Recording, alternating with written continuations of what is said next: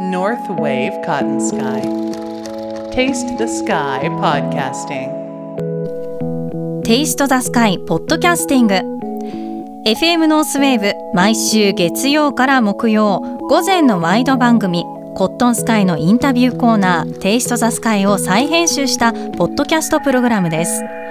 毎週一組登場するゲストのインタビュー全4回を1本にまとめたディレクターズカットエディション最後までお楽しみくださいトランペット奏者作編曲家寺久保玲也さんにお越しいただきました玲也さんよろしくお願いしよろましすくお願いします。何年生まれですか2001年生まれです。 2001年生まれですね今20 22になりましたね。 22歳、はいお聞きしたいことは様々あるんですが札幌のご出身はい、ですよねそうです。現在はどちらに現在はですね、えっ、と神奈川県にあるえっ、とさん専属学園音楽大学ってとこに通ってまして、うんえっ、と神奈川県の方に住んでおります。神奈川にということは、えー移り住んでからまだそんなに経ってはいないですかそうですね。移り住んでだいたい3年目ぐらいですね。うん今ではい。じゃあ大学生活で移り住んだという形ですよね、わコロナ禍っていうのがすごくここ最近だと大きかったと思いますけど、うん大学生活どうですかそうですね入学当初は結構やっぱコロナ禍の影響がかなりあって大変だったんですけど、んでも、えー特に今年帰ってからだんだん規制も緩くなってきたりしてて、うんやっぱりその音楽学校といったらやっぱり、えーアンサンブルの授業とかそうですよね。対面でみんなで演奏する機会があったりするんですけど、うんそういう機会もやっぱりそのコロナの影響で奪われてたりしてたのところもありましたので、うんだんだんそういうのが、えーできるようになってきてみんな楽しくやってますね。あーやっぱり演奏活動っていう意味ではお客さんにもこう生の音を聞いてもらいにくくなったのがね、うんコロナ禍だったりしましたからね。そうですね、うんだんだんとまたこう復活していってやっぱり生ってこうパワーあるじゃないですか、そうですね、そのあたりが戻ってくるといいなと思いますけれどもトランペット奏者作編曲家とご紹介をしましたはいもともとその音楽に興味を持ったり関わり始めたのはな何が一番最初でしたちっちゃい時、えーそうですね僕が全く最初は音楽やる気なくてですね、えーもう最初水泳とか空手とかえーそうですか全く別のことやってたんですけど、えっ、と小学4年生ぐらいですね僕あのー平岸小学校っていううん札幌の、はいえー小学校に出身なんですけども、はいそこのマーチングバンドが有名でしてあでそこでとりあえずなんかやってみたらっていうノリでチューバをやらされたんですねー、うんまあ、当時結構僕体格がでかくて、あーもう身長高くていらっしゃいますもんいねやいやでもなんかあの横に太くて 全然想像がつかないあそうですかそうなんですよかなり横にでかくて体格が良かったので、うんやっぱりモテる人が体格いい人じゃないとモテない楽器なのでチチュューーバはねあれって何キロぐらいあるんですバか何キロなんですかでも十何キロとかあるんじゃないですかねあの子供用とかっていうものがある楽器ではないないですねじゃあもう大人が持ってるものをはい子供でも持たなきゃいけないってことですよね。そうなんですよ、ねええなんかコーヒー豆のみたいな形をした、うんうん。チューバ用の椅子みたいのがあって、はい。であの担いでそこに置いて楽器を吹く形になるんですけど、うんそうそれぐらいやっぱ体力のいる楽器なので、うん体格が良くないとっていうことで肺活量とかも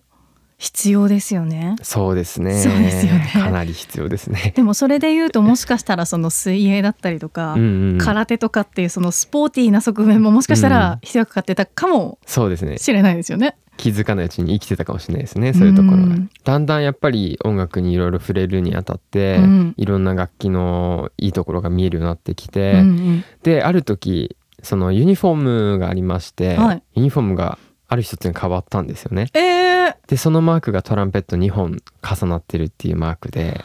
今までは全然まあそのトロンボーンとかサックスとかうんいろんな楽器が混ざってるようなユニフォームだったんですけど、うんある日突然あの海賊マークみたいなはいクロスされた感じになって て、ーうんでやっぱそのなんていうんですかねビジュアル見た目のかっこよさに惹かれてちょっとやってみたいですっていう風に立候補したんですけどそうでまあでもやっぱり時期なかなか大変じゃないですか楽器を変える時期っていうのがあそうなんですねあ、はい分かんないよ私卒業シーズンとかええで進学の時期に合わせないと、そっかその楽器数が、はいはい要はそのグループの中で変わってきちゃうからそうなんですよ今日から俺これやるわっていうわけにはいかないってことなんですうんうんね。そうなんですよ、ね、なる ほどだから来年まで待ってって言われてあそっかそっかそっかで分かりましたって言ってじゃあ来年トランペットやらせてくださいっていう感じで言って5年生、 5年生待ったんですけど、あの来年になったらまたチューバに配属されてしまって配属っていうことなんですねそうですね自分で選ぶっていうことは基本的にはじゃあ、なかなかうんまあやっぱりその物理的にその身体的なものもあるので、まあもちろん僕がやりたいって言っても、うん僕の僕以外にそういう楽器持てる人がいるかっていうことを考えると負担になるとそうですよか、ねやっぱいろんなことを加味した上で、うん多分僕はもう一回チューバに配属されたんですあーけどそうかじゃあ5年生もチューバでしたで、うんそこから僕はちょっとそこやめておトランペットを始め出したんですよね。そうなんですねえはい、トランペットを始め出したっていうのはそのもううグループからは抜けて個人でっていうことですか、そうですもうトランペットがその時はもうどうしてもやりたかったのうでわーそうなんですねじゃあもうやめて始めますもう自分で始めますっていう感じになって、うんあのヤマハの教室とかに当時通ったりしてましたあのじゃあ楽器は最初は選ぶところからですか、えーそれが僕楽器そのトランペットっていう楽器と、うんあとトランペットよりもちょっと,、えー、と管の長さがちっちゃい、うんえー、とコルネットっていう楽器があるんですけど、はいはい、で当時その家になぜかコルネットだけがなんか親戚で持ってる人がいましてあーそれを最初借りてそれで練習してました。あーそうなんですねやっぱり違うんですかでもうーんそうですね、やっぱりそのコルネットの特徴としてはトランペットよりも音が丸かったり、あえ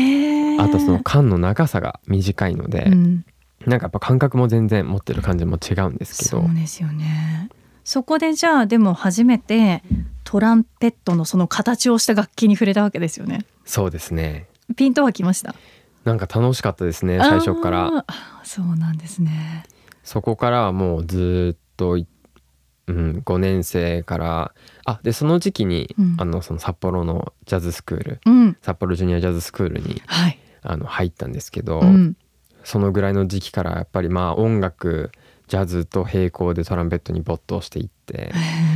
もう気づいたらもう学校から帰ってきたら すぐ吹きたくなるようなくららい大好きでしたね当時は今も楽しいですか楽しいですあすごいやっぱりまあでもやっぱりいろんな時期があるのそうでですよねはいなんかちょっと辛い時期もあったりとかうんまあなんかねこんなね他の楽器やりたいのかなとか思ったりとかあいろんな時期もあるんですけどあるんですねでもやっぱりうん結局戻ってきちゃうんですよねトランペットにそうなんですねはいえー、他の楽器やりたいのかなってなんで思うんだろなんか僕結構そのうん音楽が好きっていうのがやっぱ中心にあって、うんトランペットも結構僕の中では偶然出会ったものであそうっですて、よねなんか多分そのこの世にトランペットがなかったとしても、うん他の楽器とかで音楽やってたんだろうなって考えることもあるんですけう、ど、そういった意味でいろんな楽器でいろんな音楽をアプローチしてみたら見える世界も変わったりするのが楽しくてあーそうかやっぱりちょっと違う世界が見たくなったっていうところなのかなそういうのもありますね結構、うんそれで今は作編曲家としても活動されているってとこにつながりますかそうですね作編曲家はとしてはまあ大体中学生ぐらいから結ええ構作曲とかはずっと毎日してたんですけど、そうですか、そのぐらいの時期から、うんまあやっぱりトランペット好きだけど、うんうん、音楽が好きだなっていうのとあとちょうど僕その時期にまあいわゆるスランプって言われるようななんかその調子を崩すようなことがかなり小中学生から高校生いや高校3年生のうん終わるギリギリぐらいまではかなりそう結構難しい楽器なのでいやトランペそうッでトすよねちょっと変わるともう本当に音が出ないみたいうな、ん昨日まで出てた音が出ないっていうストレスだったりとかえそれってやっぱりそのなんて言うんでしょう目指すところが高ければ高いほど、うんしかもできればできるほどじゃないとスランプって陥らないじゃないですかそうですね逆に言うとはいはいそれってどう思いますたあの身体的には例えば成長期っていうところもすごく大きくあると思うし、あのうん音楽の演奏ってでも気持ち的なところもきっとうん成長してきてて、うんそこのジレンマだったりとかもあると思うんですけど、そうですね今ご自身振り返られてそのスランプって何だったと思いますまあもちろんさっきおっしゃっていただいたように、そういう気持ちと現実のズレみたいのかなりあるんですけど、でもやっぱりそのなんていうんですかね昨日出てた音が出ないっていうだけでやっぱりそのその一つ一音だけでやっぱ結構精神的に来ちゃう部分もあったりして、そうですよね。でやっぱり結構その中学生高校生ぐらいからだんだん札幌でのお仕事も増えていったりしてりたので。そういうなんだ仕事に対してうん仕事があるから頑張って音出せるようにしなきゃみたいな感じになっちゃったりするプレッとシャーもね。そう結構あるんですけどでそうそういうなんて言うんですかねその楽器からの逃避ではないんですけどななんかちょっと別の視点から見たいなっていうところでもやっぱりその音楽が好きにさらになってそれが作曲とか編曲とかに傾いていったっていうのはありますね。作曲していたそのうーんと曲はどういう曲だったんですかも当う時。いろいろなんですけど、うん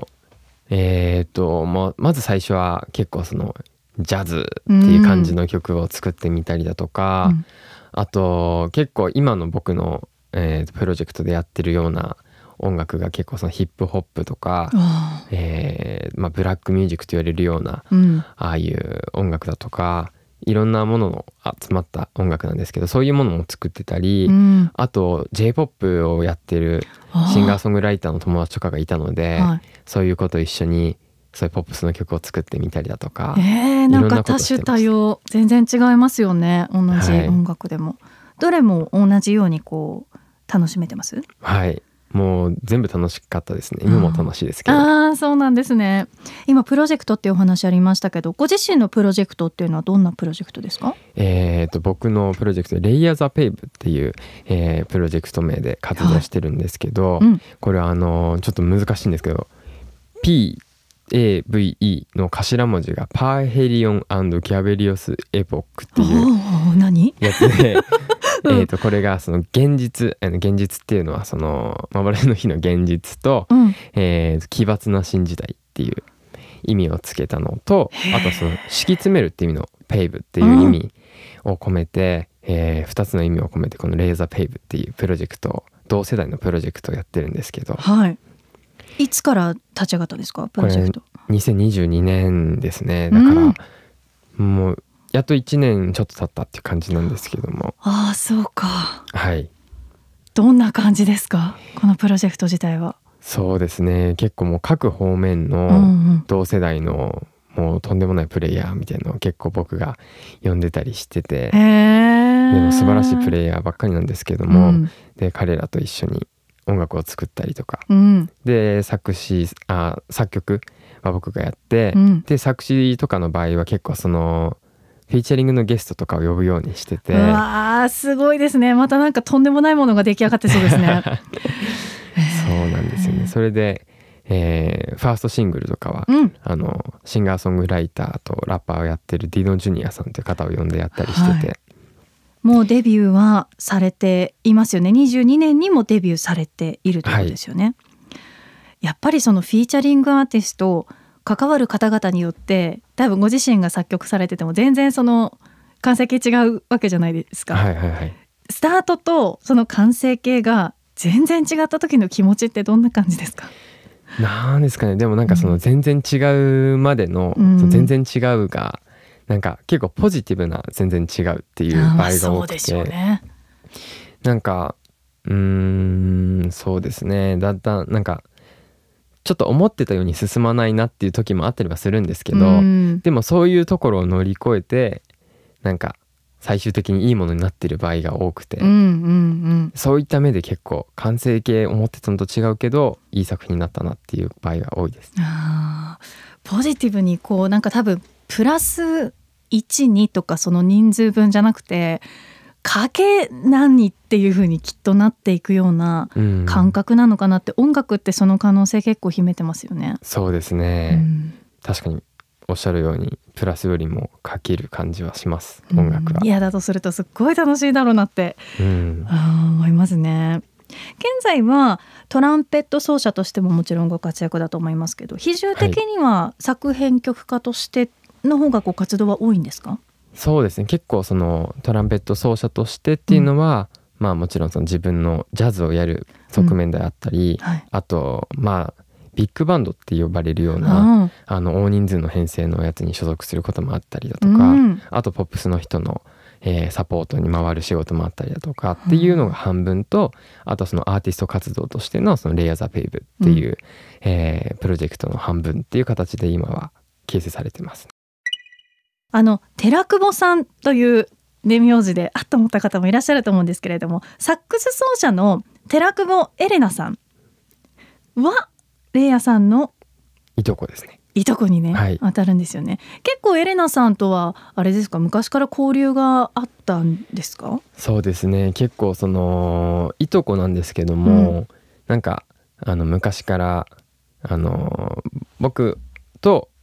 僕弟もいるんですけどああそうなんですねとえっとそのエレナの3人が毎週おばあちゃん家に集まるようなそんなにもはうい近い感じだったんですね、結構その僕としてはうん僕は結構そのエレナのことは姉ちゃんって呼ぶ感じでですねああらーなんかかわい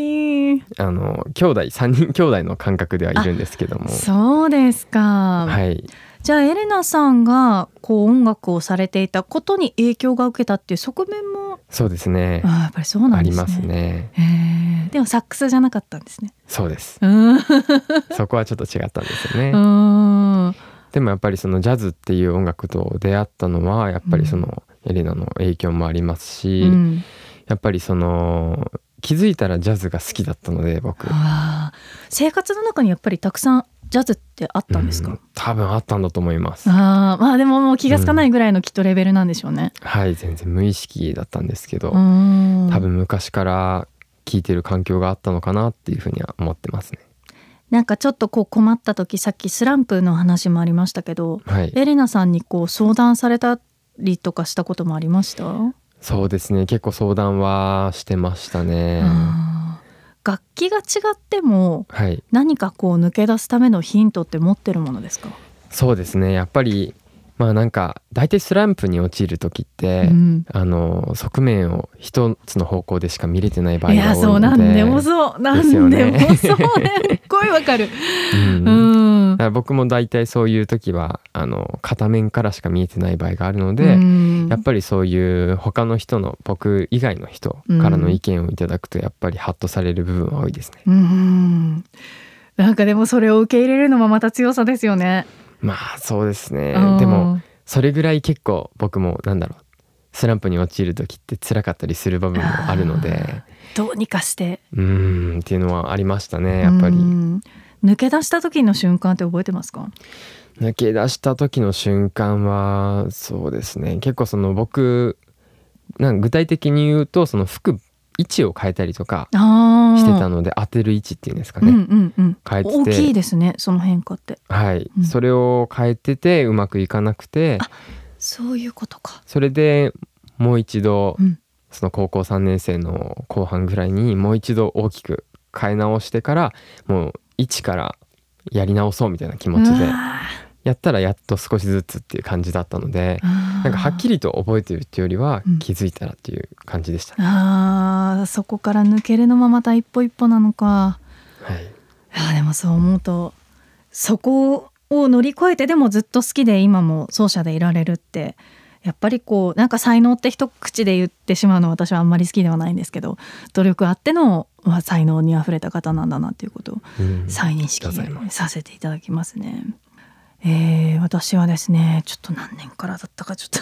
記憶があの定かではないんですけれども結構長く司会とかあのイベントとかの際も携わらせていただいていてギリギリレイヤさんとは、うんあの被被ってないんですよねそうなんですよね、うんギリギリ被ってないでももう一個その先ほどおっしゃっていただいた実はこのマイクの画風を上げる前にですね藻岩高校のご出身なんですよねそうなんですえもちろん世代は全然違うんですけれどもえー、とどうやら私がレイヤさんがじゃあ何年生の時だ藻岩高校にはいいらした時にはい私が一回お邪魔している、そうですね来てたの覚えてます何年生でした僕がうん高校2年生か3年生ぐらいで結構ちょっと僕もあやふやなんですけど、それをですね私は全く覚えてない一体なぜ行って何か話をしていたんですねきっと私はねそうですね多分このラジオの仕事はもう始めている時なので何らかのお話で卒業生として呼んでいただいたんだと思うんですけれど もそこでまあちょこちょこはもちろんお互い札幌出身ということがありますので、なんかね関わらせていただいていたんだななんてこと思いますけれども、はい、そこからレイヤさんは、えー、とアメリカにも、はい、えー留学されているという経験がそうですあるんですよね。在学中に、藻岩高校在学中にはいアメリカ。そうですね在学僕が、うんえー、と高校2年生のうん、夏ですね、どのぐらいですか期間はえ5週間ですね初アメリカいやアメリカ自体は、うんえー、と中学2年生ぐらいの時にあ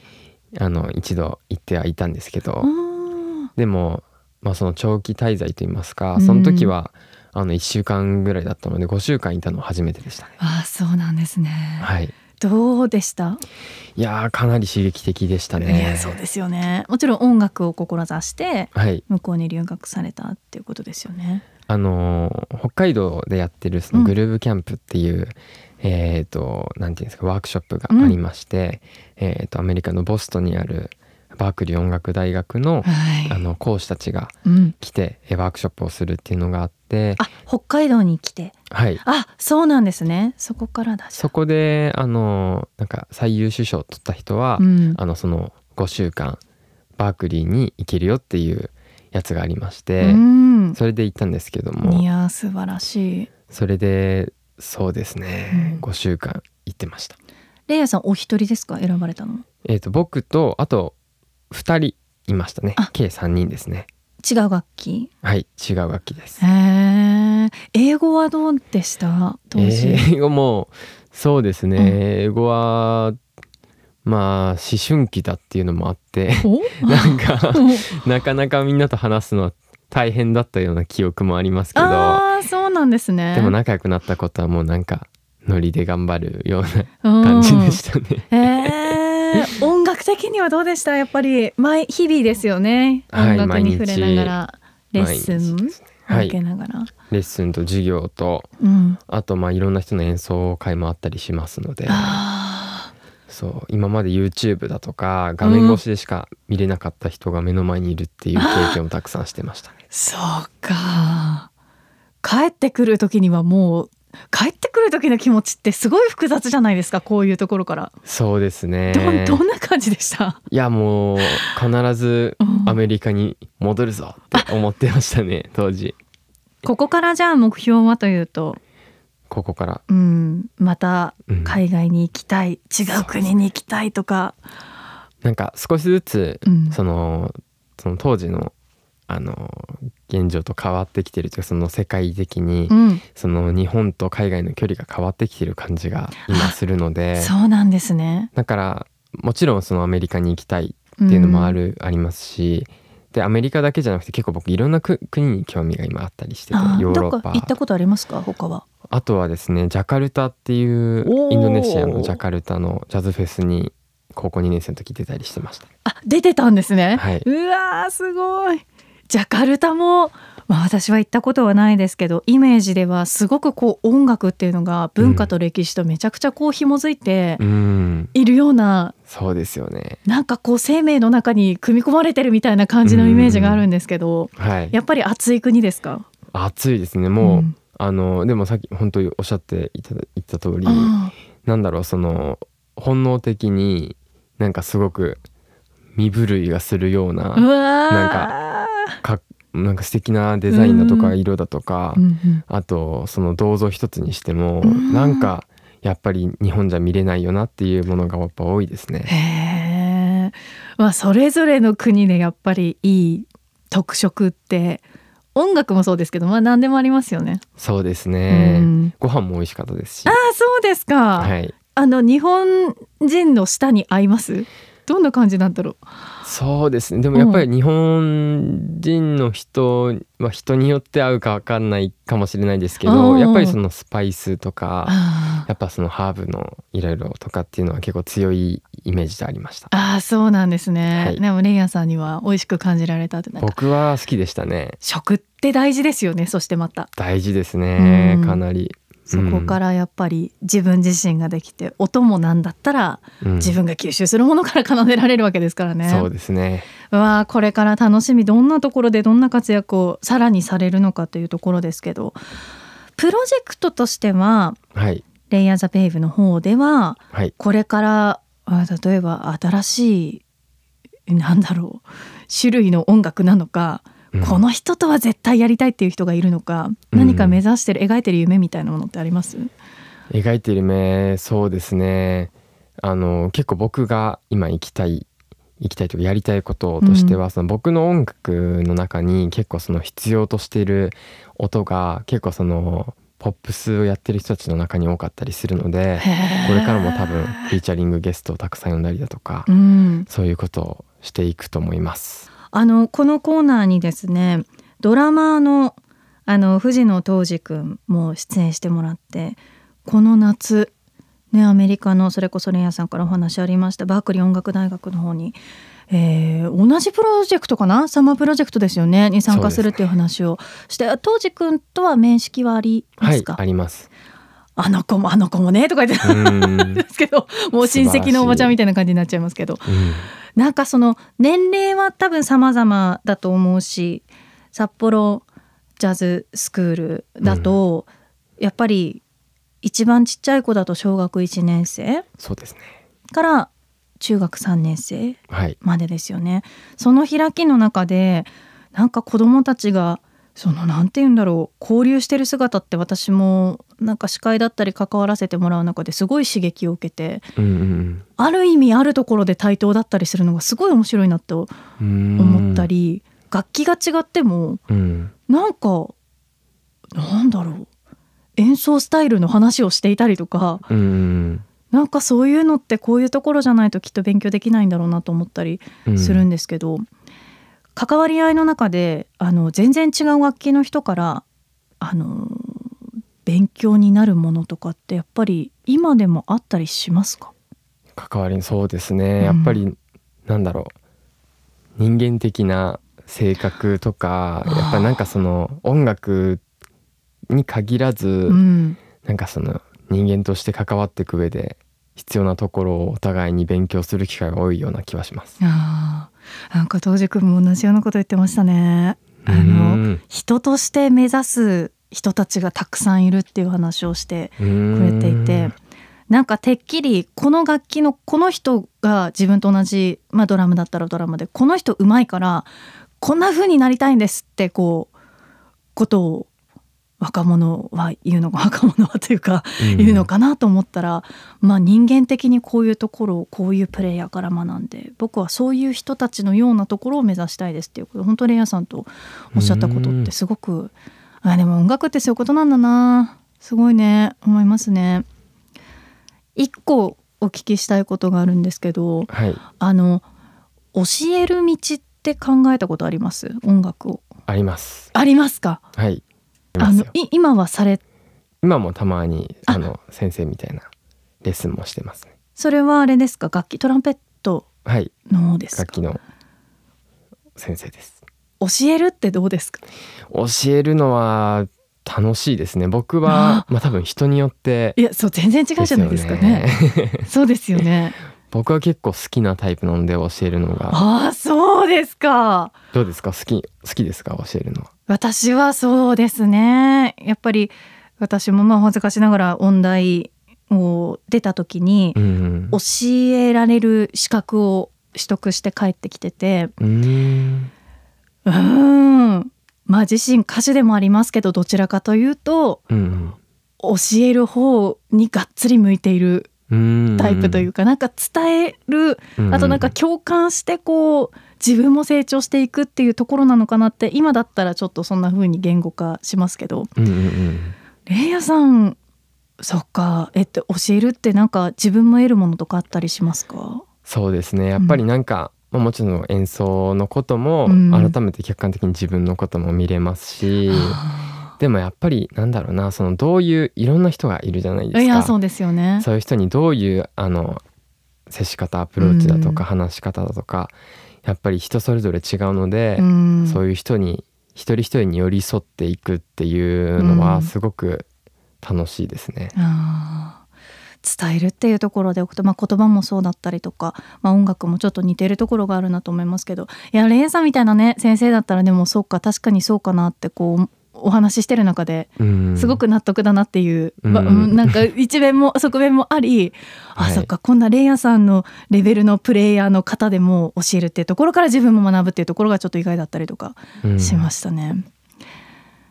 今後ちなみにあれですか、あの演奏のご予定が近々あったりするっていうのはあります？ありあ教えてもらっていいですか？はい、えー、と結構関東の方のうんお仕事になっちゃうんですけうど、んうんえー、と一番直近だと9月の9日にお、えー、と日吉のワンダーウォール横浜っていうお店でですね、うん、えーレイヤーザペイブのライブがありますの でプ、ロジェクトの方で、はい、